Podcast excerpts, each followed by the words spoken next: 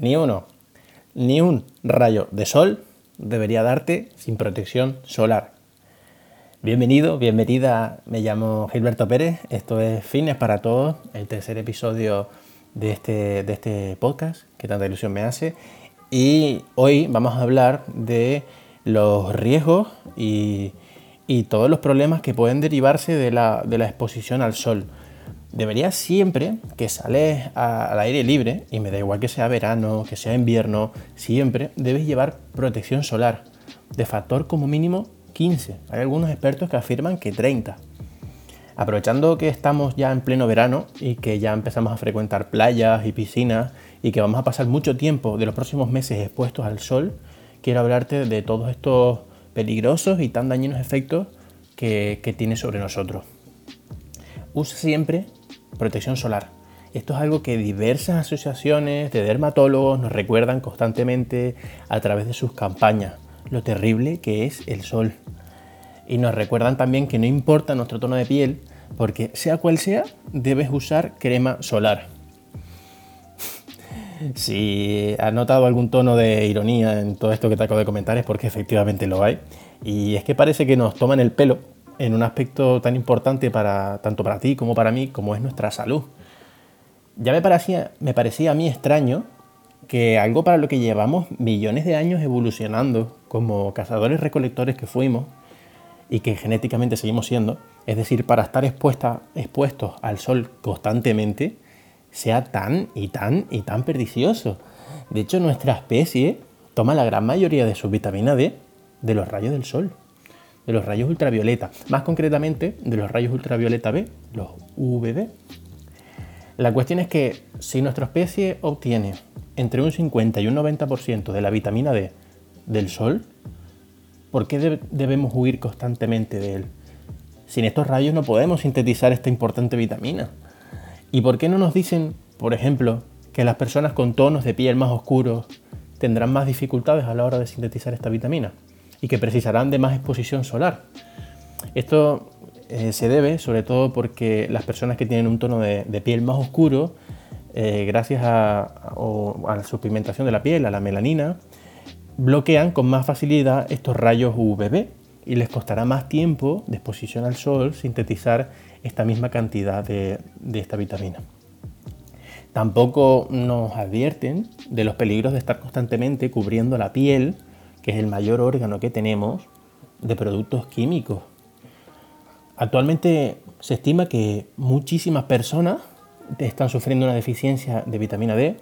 Aproximadamente el 50% de la población del mundo desarrollado tiene alguna deficiencia o insuficiencia de esta vitamina. ¿Y por qué es tan importante la vitamina D en nuestra vida? ¿Por qué estoy dándole tantas vueltas a esta, a esta vitamina? ¿Qué efectos tiene sobre nuestra salud? Que al final de esto venimos a hablar en este podcast. Se ha demostrado, según un estudio que te dejaré en la, descripción del episodio, que cierta cantidad de vitamina D hace que se mejore la regulación de hasta 291 genes que a su vez controlan hasta 80 procesos metabólicos de nuestro cuerpo. Te pongo algunos ejemplos. tu salud cardiovascular. Se sabe que existe un riesgo de hasta un 50% superior a sufrir accidentes cardiovasculares si se tiene deficiencia de esta vitamina D. Y mucho peor, que las personas que ya hayan sufrido este tipo de accidente antes tienen un 100% de probabilidades de morir de dicha afección si tienen esta deficiencia de, de esta vitamina. Otro gran beneficiado de la vitamina D es nuestro sistema inmune. Vamos a ser más resistentes a infecciones y vamos a desarrollar menos enfermedades autoinmunes si tenemos cantidades óptimas de vitamina D porque esta es inmunomoduladora y nuestras defensas tienen muchísimos receptores para ella. Otro ejemplo, el sistema nervioso. La vitamina D nos, protege frente a muchos agentes que dañan el cerebro. De hecho, el cerebro es uno de los órganos con mayor cantidad de vitamina D. Y en la práctica, ¿qué quiere decir todo esto? Pues que enfermedades como el Alzheimer, como la esquizofrenia o como la esclerosis múltiple van a ser menos probables si tenemos suficiente vitamina D. El cáncer es otra enfermedad que desciende drásticamente a medida que nuestros niveles de vitamina D se acercan a los óptimos.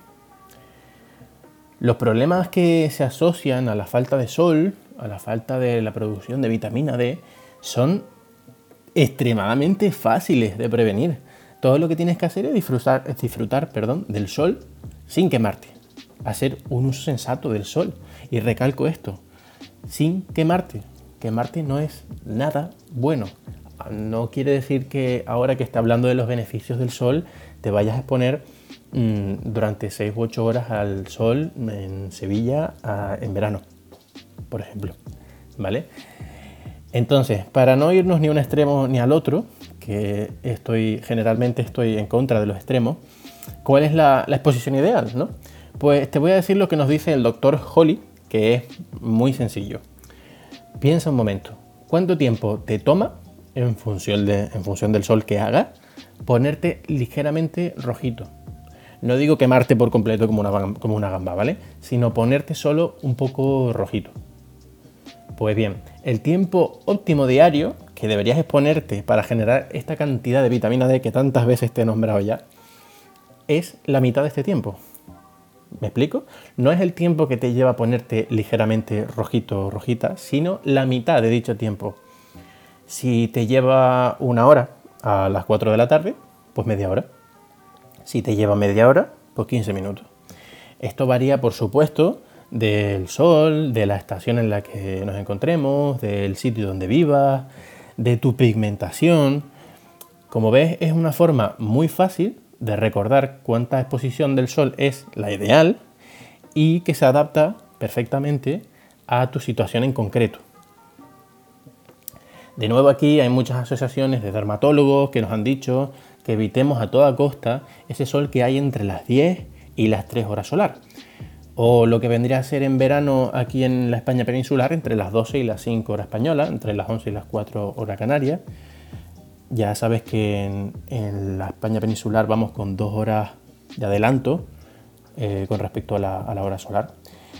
Pues bien, precisamente eh, en este espacio de tiempo es cuando los rayos del sol caen más perpendiculares y es más importante estar expuestos a estos, a estos rayos durante, durante estos periodos. Y te voy a explicar por qué. Los rayos UVB, que son los que hacen que podamos producir esta, esta vitamina D, tienen una longitud de onda mucho más corta. Es por ello que precisan que te expongas al sol a estas horas en las que los rayos caen más perpendicularmente para que puedan llegar de forma óptima a tu piel.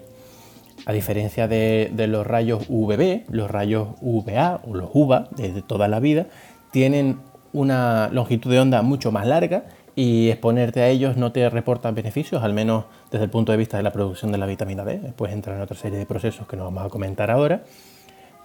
Pero no son beneficiosos a la hora de producir esta, vitamina y por tanto exponerte al sol en horas tempranas, así como en horas muy tardías, es decir, al amanecer o por la mañana y al atardecer, no van a conseguir que produzcas esta vitamina debido a que los rayos UVB no van a llegar a, tu cuerpo, a tu piel. Por eso también creo que no tiene mucho sentido que usemos este tipo de camas de rayos UVA que no tienen los rayos UVB de los que hablamos y que solo te ponen la piel más morena, pero que no tienen ningún beneficio sobre tu cuerpo, mientras que deterioran tanto tu piel como tu material genético. Por último, eh, te quiero informar de que existe una aplicación muy chula, por cierto, que yo mismo estoy utilizando ahora y que se llama D-Minder, de Minder, te dejaré el nombre también en la descripción del episodio, y que está muy bien porque precisamente te ayuda a discernir cuánta cantidad de sol necesitas en función de dónde te encuentres, en función de la época del año, de tu tono de piel.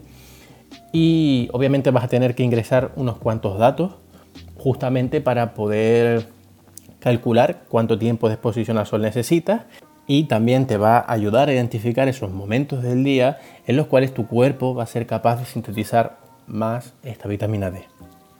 Si te estás preguntando qué relación tiene esto con el episodio, el otro episodio de esta semana, piensa sino en los ritmos circadianos, en la exposición al sol, en los beneficios que reportan y en las repercusiones que tiene esta exposición a la luz solar con nuestros relojes internos.